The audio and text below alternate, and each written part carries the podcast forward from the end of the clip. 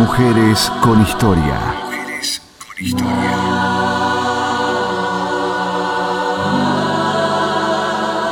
Mujeres que marcaron un camino. Mujeres que rompieron barreras. ¿Dónde están los bebés? A ver, ¿dónde están? ¿Por qué no nos dicen a nosotros si están vivos, si están muertos? Mujeres con. Historia son las mujeres, los niños, los ancianos, los trabajadores que están presentes porque han tomado el porvenir en sus manos y saben que la justicia y la libertad la encontrarán únicamente teniendo al general Perón dirigiendo a la nación. Voces que resuenan.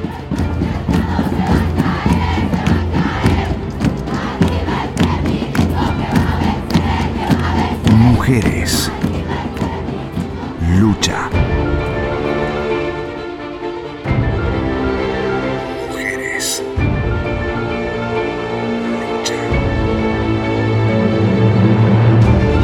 Teresa Rato, primera egresada de bachiller y la primera médica entrerriana. La vida de Teresa fue breve, pero con gran intensidad, devoción y dedicación a cumplir su propósito de vida. Marcó un largo sendero para que futuras generaciones puedan realizar sus sueños, poder concretar una vocación personal, particular y no la que se espera por imposición social. Mi nombre es Mariela Martínez, soy la responsable del turno noche del Museo Histórico Evocativo del Colegio del Uruguay, Justo José de Urquiza, y más que nada Teresa Rato es como un referente, ¿no? Sobre todo para las mujeres eh, de la ciudad. Una mujer que rompió muchos estereotipos, que fue más allá, siempre un poquito más allá y, bueno, y se animó a todo para, para cumplir sus sueños. Había nacido en la histórica capital de Entre Ríos, en Concepción del Uruguay, el 13 de febrero de 1877. Y como decimos, murió a los 29 años en la misma ciudad de Concepción del Uruguay el 2 de abril de 1906. Con tan solo 15 años, Teresa obtuvo el título de Maestra Normal Nacional en la Escuela Normal de Concepción del Uruguay. Se propuso lo que por aquellos años parecía un imposible, continuar una carrera universitaria. Para lograrlo, necesitó el título de bachiller, estudio que solo podían cursar los varones. Me llamo Laura Erpen, soy escritora. En aquellos momentos Teresa estudió de maestra. No nos olvidemos de que la preocupación de Sarmiento era, con la fundación de las escuelas normales, las maravillosas escuelas normales, la producción en serie de maestras, porque necesitaban maestras, y Teresa fue maestra. Eh, ahora necesitaban algo más. Para, para eso había que ingresar a la universidad con el título de bachiller. ¿Y cómo sortearon las dificultades? Teresa tuvo la suerte de, con su constancia y de trabajar en conjunto con su Biaur, que habilitaron el acceso al, colegio y bueno, a partir de ahí eh, liberaron el acceso a la universidad de las mujeres argentinas. Cuando uno este, enumera acciones en la vida de Teresa Rato, dice, se recibió de bachiller en el Colegio Histórico del Uruguay, pero fue tremenda la pelea que tuvo que dar en aquel tiempo, ¿no? En una sociedad machista, además en un colegio donde había puros varones. Pero bueno, allí estaba la, la sensibilidad de un rector que supo escuchar, que supo entender las razones de Teresa Rato. Y José Benjamín Subiaur, que además después de ser rector del Colegio Histórico del Uruguay, iba a ser uno de los 13 fundadores de aquel Comité Olímpico Internacional, por eso está su nombre al pie de, de la Torre Eiffel. Pero digo, así como pudo ver aquellas sensaciones universales, pudo ver la necesidad de incorporar a aquella niña al, al, Colegio Histórico del Uruguay, hoy justo José de Urquiza. Bueno, ingresa ella con esas dos compañeras y junto con estas eh, alumnas ingresan al plantel de docentes tres mujeres pero no ingresan a dar ninguna materia. Eh, lo que dicen los textos es que ingresaron las docentes para mantener controlada la situación, por alguna cosa que se pudiera llegar a dar con, con alguna de estas chicas. Ese fue uno de los primeros obstáculos, ingresar en un colegio de hombres en el transcurso de su primer año, obviamente, el bullying, los docentes pasaban lista y no nombraban a las mujeres, eh, burlas, de todo un poco, ¿no? Digamos, lo que capaz en la época era como más permitido que los varones por ahí se burlaran tanto de las chicas que querían hacer algo, porque ninguno recibía sanciones, ¿no? Así que bueno, esos fueron los obstáculos que ella tuvo que atravesar.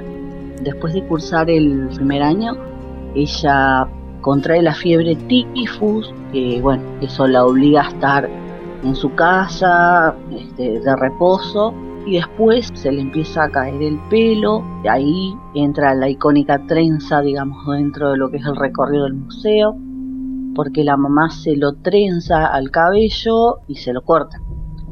Entonces ella queda obviamente con el pelo bien cortito y bueno, de ahí ya es como que a ella le da un poco más de pudor ir a, a la escuela, digamos, a estudiar porque las mujeres de bien para esa época no usaban el pelo corto. Fue la primera mujer en recibirse en el Colegio del Uruguay, ¿sí? porque las otras dos dejaron eh, a mitad de camino. Eh, la única que siguió rindiendo libre y poniendo el esfuerzo fue Teresa y es la primera mujer bachiller del Colegio del Uruguay. Cuando culmina el bachillerato, Teresa estaba lista para irse a Buenos Aires y seguir la carrera de medicina. Cuando Teresa se va a estudiar a la UBA, el rector Benjamín Subiaur le escribe a Cecilia una carta pidiéndole que la cuide mucho, por favor, era como la preferida, digamos, este, de, de ese rector. Obtuvo el título en 1903 y de ese modo se convirtió en la primera médica de la provincia de Entre Ríos y unas de las primeras del país. Ella se recibe no solo de médica, sino de médica especialista en infectología en la UBA. También cabe recordar que ella en la UBA, junto con otras mujeres que también eh, rompían estos estereotipos, fundaron el primer centro de estudiantes en la UBA, la Sociedad de Socorros Mutuos, que es la antecesora de la Cruz Roja, y muchas otras instituciones que fundaron estas mujeres. Eso es súper destacable. Su trabajo como médica estuvo ligada a la atención de los más desprotegidos.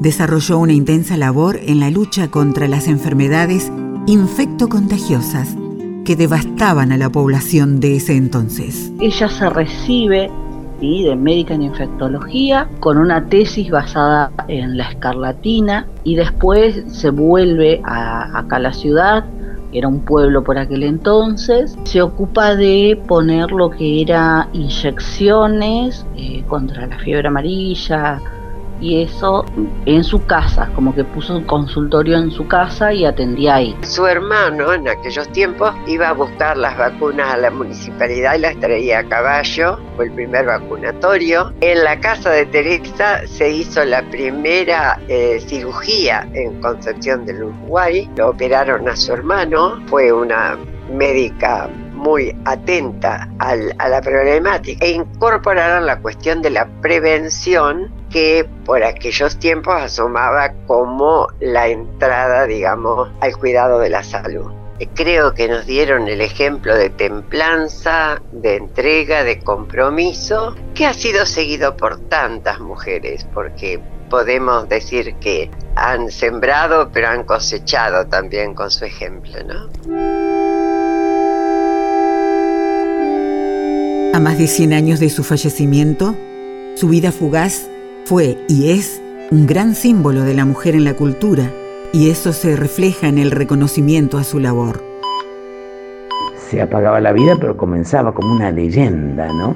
De la querida Teresa, porque había dejado este, su palabra, su compromiso, su vocación este, en el corazón y en el espíritu de los uruguayenses y de todos los argentinos que alcanzaron a conocerla y, y admirarla. El Colegio del Uruguay Justo José de Urquiza homenajeó a su primera egresada como bachiller con un aula que lleva su nombre.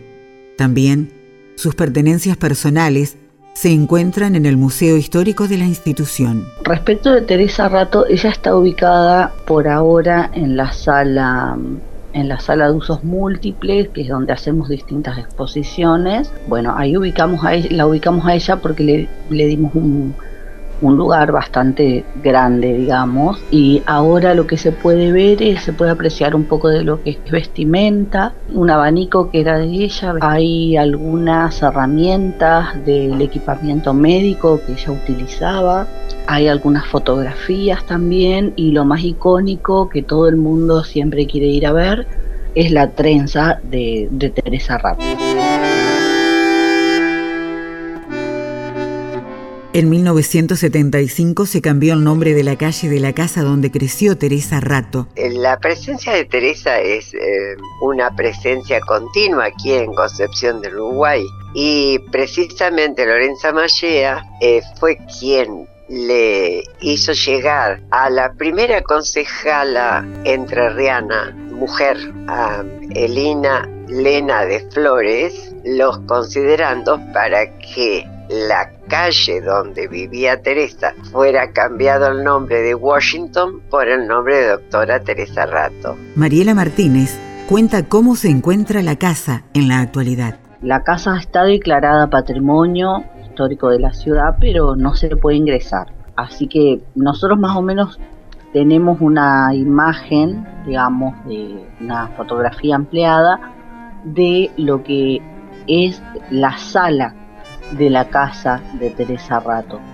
quien fuera su sobrina nieta Betty, Betty Rato, quien fue la que se encargó de hacer esta, esta importante donación para el museo en 2016, tenía la casa tal cual la época.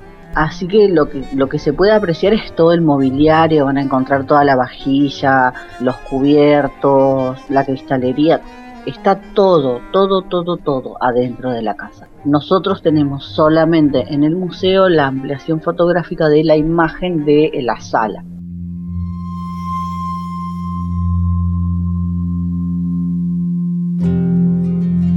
En 2016 se abrieron las puertas del Salón de las Mujeres Entrerrianas en Casa de Gobierno y una de las homenajeadas fue Teresa Rato. Sabes que hace ocho años pusimos su, su retrato en la Casa de Gobierno. Inauguramos el primer salón de mujeres entrerrianas con la figura de, de, Teresa Rato. El Hospital de la Baxada de la ciudad de Paraná, inaugurado en 2015, lleva el nombre de esta recordada mujer.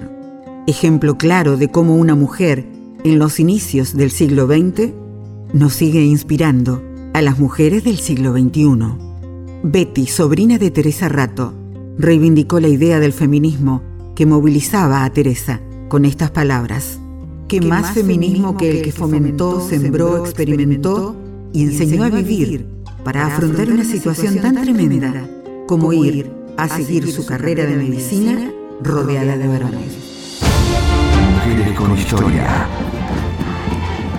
Un espacio a las mujeres que son ejemplo de verdadera inspiración. Mujeres con historia. Mujeres que marcaron un camino Mujeres que rompieron barreras. Un trabajo realizado por Vanessa Giraldi de la Universidad Nacional de Entre Ríos. Producción LT14, Radio General Urquiza, Nacional Paraná.